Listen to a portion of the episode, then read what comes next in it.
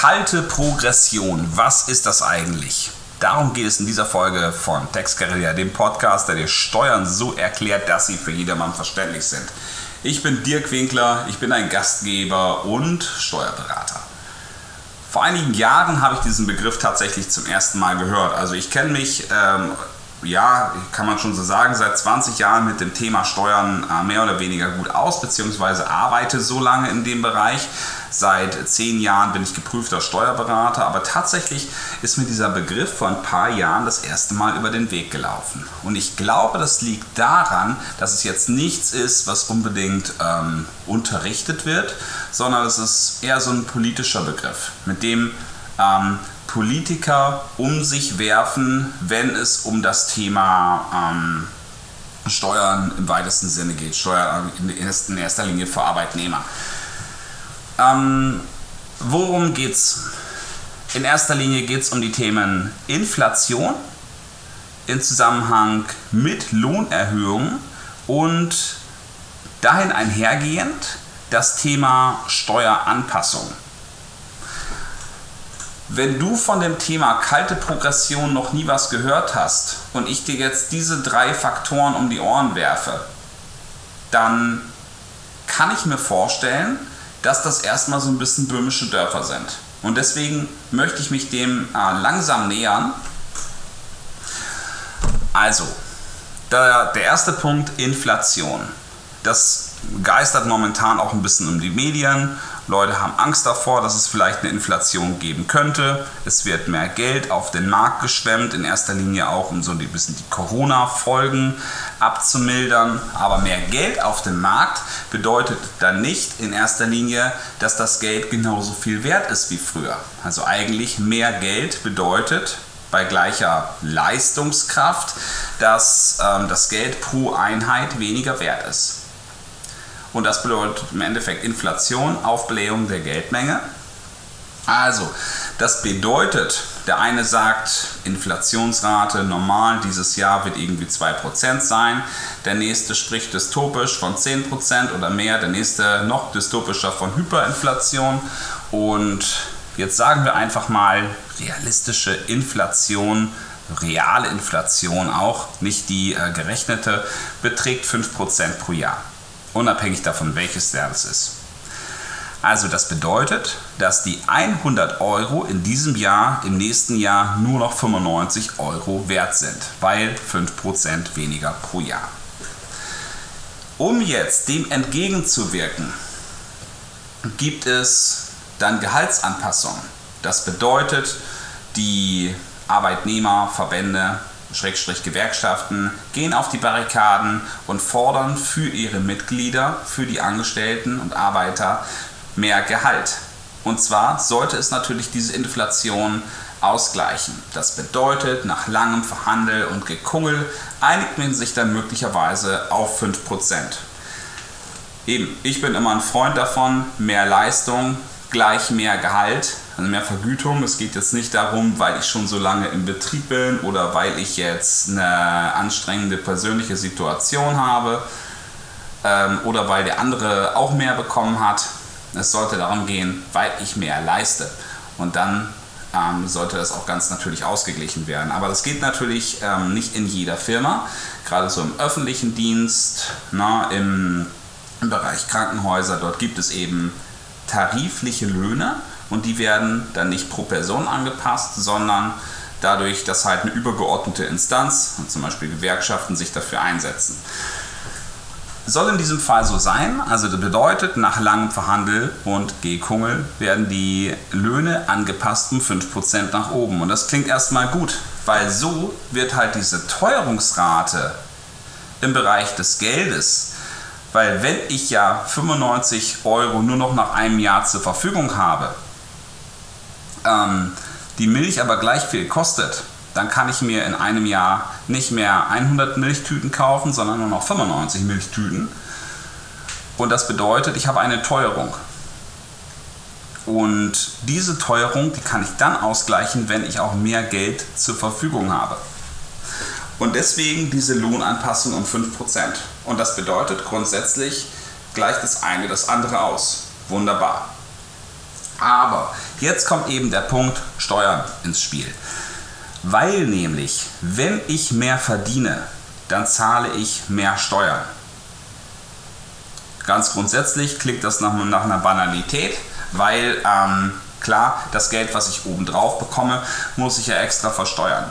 Allerdings ist der Steuersatz, der persönliche Steuersatz nicht linear. Er ist progressiv ansteigend, also daher auch Progression wegen des äh, progressiven Steuersatzes. Ich erkläre das. Auf, den ersten, auf die ersten 10.000 Euro knapp, die du verdienst, zahlst du keinen einzigen Euro Steuern. Dein Steuersatz beträgt 0%. Er beträgt auf die ersten 10.000 Euro sowohl in der Grenze als auch durchschnittlich 0%. Danach setzt es langsam und gemäßigt ein mit einer Besteuerung. Ich meine, der Eingangssteuersatz beträgt 15 oder 20 Prozent. 15 Prozent wäre es also der erste, vereinfacht gesagt, der 10.000 erste Steuer, äh, Euro Steuern, würde mit 15 Cent besteuert. Das ist der Grenzsteuersatz, 15 Prozent. Wenn du jetzt allerdings 10.001 Euro und darauf 15 Cent Steuerbelastung dann ist natürlich diese Gesamtsteuerbelastung insgesamt betrachtet sehr viel weniger als 15% Und das bedeutet, je mehr du verdienst, wenn du 20.000 Euro verdienst, wir machen es nochmal vereinfacht, auf den Bereich 10.000 bis 20.000 Euro zahlst du 15% auf den Bereich 0 bis 10.000 Euro zahlst du 0 Dann bedeutet das, dass du im Durchschnitt 7,5% Steuern bezahlst, aber in der Grenze 15% Steuern. Ne? Kann in diesem Fall auch mehr sein, soll nur ein Rechenbeispiel sein. Und dieser Steuersatz, der steigt immer weiter an. Zu Anfang ist er 15%, 20, 30 und in der Spitze liegt er bei 42% Einkommensteuer. Und zwar ist diese Spitze ungefähr bei einem Einkommen von 60.000 Euro erreicht, bei einem ledigen. Ledig gleich unverheiratet. Also derjenige, der 60.000 Euro Steuern, äh, der 60.000 Euro Einkommen hat, Gehalt zum Beispiel, der zahlt in der Spitze auf den 60.000 und ersten Euro annähernd 50% Steuern. Einkommensteuer, Solidaritätszuschlag, eventuell Kirchensteuer, zusammen sind 47 Prozent. Vereinfacht gesagt, Platz zum Rechnen sind das 50 Prozent. Also in der Spitze geht richtig viel über die Steuer weg.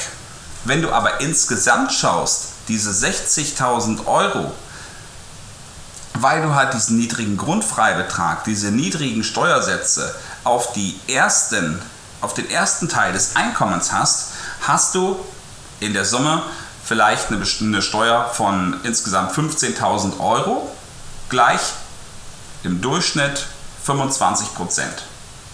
15.000 Euro von 60.000 Euro sind 25 Prozent. In der Spitze Grenzsteuer aber knapp 50 Prozent. So, und jetzt kommen wir zu der Gehaltserhöhung. Wenn du eine Gehaltserhöhung bekommst von 5 Prozent, dann sind das 3.000 Euro. Und diese 3000 Euro werden besteuert mit 50 Prozent, gleich 1500 Euro. Also wenn du jetzt schaust, du hast vorher 15.000 Euro bezahlt, jetzt zahlst du 16.500 zusammen, 16.500 auf 60.000 Euro plus 3.000 Euro sind mehr als 25 Prozent. Das Genaue kannst du dir selbst ausrechnen, aber es ist, glaube ich, relativ logisch. Ne? Bislang hattest du 25%, dann hast du auf das, was oben drauf kommt, 50% und deswegen erhöht sich der durchschnittliche Steuersatz. Der Grenzsteuersatz bleibt dann immer gleich und je mehr du in der Spitze nach oben drauf verdienst, desto höher wird der durchschnittliche Steuersatz. Warum erzähle ich das alles? Weil nämlich der, weil nämlich der durchschnittliche Steuersatz sich jetzt erhöht, also die Steuerbelastung erhöht sich. Wenn du nun also, und das ist der wichtige Satz, 5% mehr verdienst, dann ist das schön, damit kannst du grundsätzlich erstmal die 5% Preisteuerung ausgleichen. Weil du aber ungleich mehr Steuern darauf bezahlst, bringt dir das nicht so viel. Na, ein Teil davon, von dieser Erhöhung, geht als Steuern direkt von deiner Lohnsteuer, von deinem Gehalt wieder ab, geht direkt an den Staat zurück. Du kannst also diese Inflation gar nicht voll ausgleichen. Man müsste also jetzt eine höhere Gehaltserhöhung haben, als das, was die Inflation hergibt. Und weil das nicht der Fall ist, werden die Lebenshaltungskosten dennoch teurer und man spricht von einer kalten Progression. Mit dem Nachteil für die mittleren Einkommen.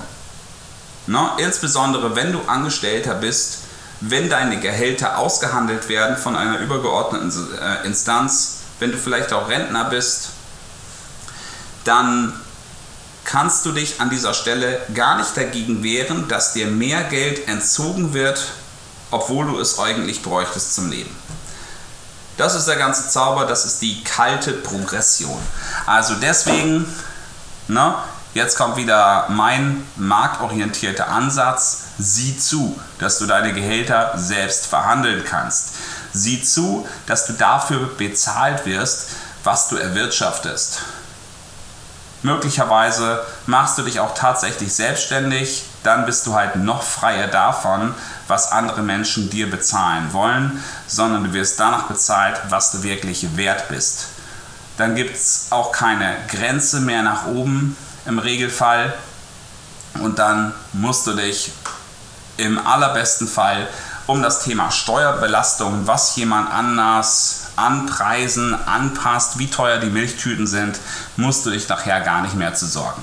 Ich weiß, von mir aus klingt das immer so ein bisschen wie von einem ähm, vielleicht hohen Ross. Nicht jeder ist in der komfortablen Situation, dass der Job, den er hat, auch wirklich so flexibel ist. Das ist mir vollkommen bewusst. Wenn du im Bereich ich sag mal, Verkauf bist, ne? wenn du eben auch, ähm, so wie ich, äh, Steuerberater bist.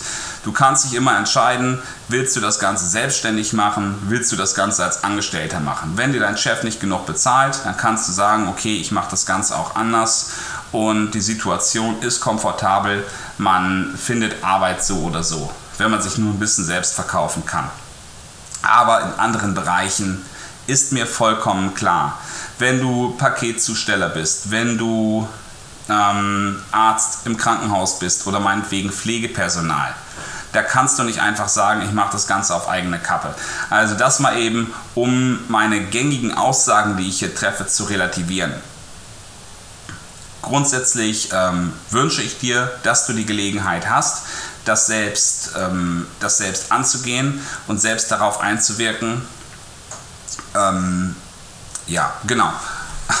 Das lasse ich jetzt einfach mal so stehen als Schlusssatz. Danke dir ähm, fürs Zuhören und einen schönen Tag und bis zum nächsten Mal.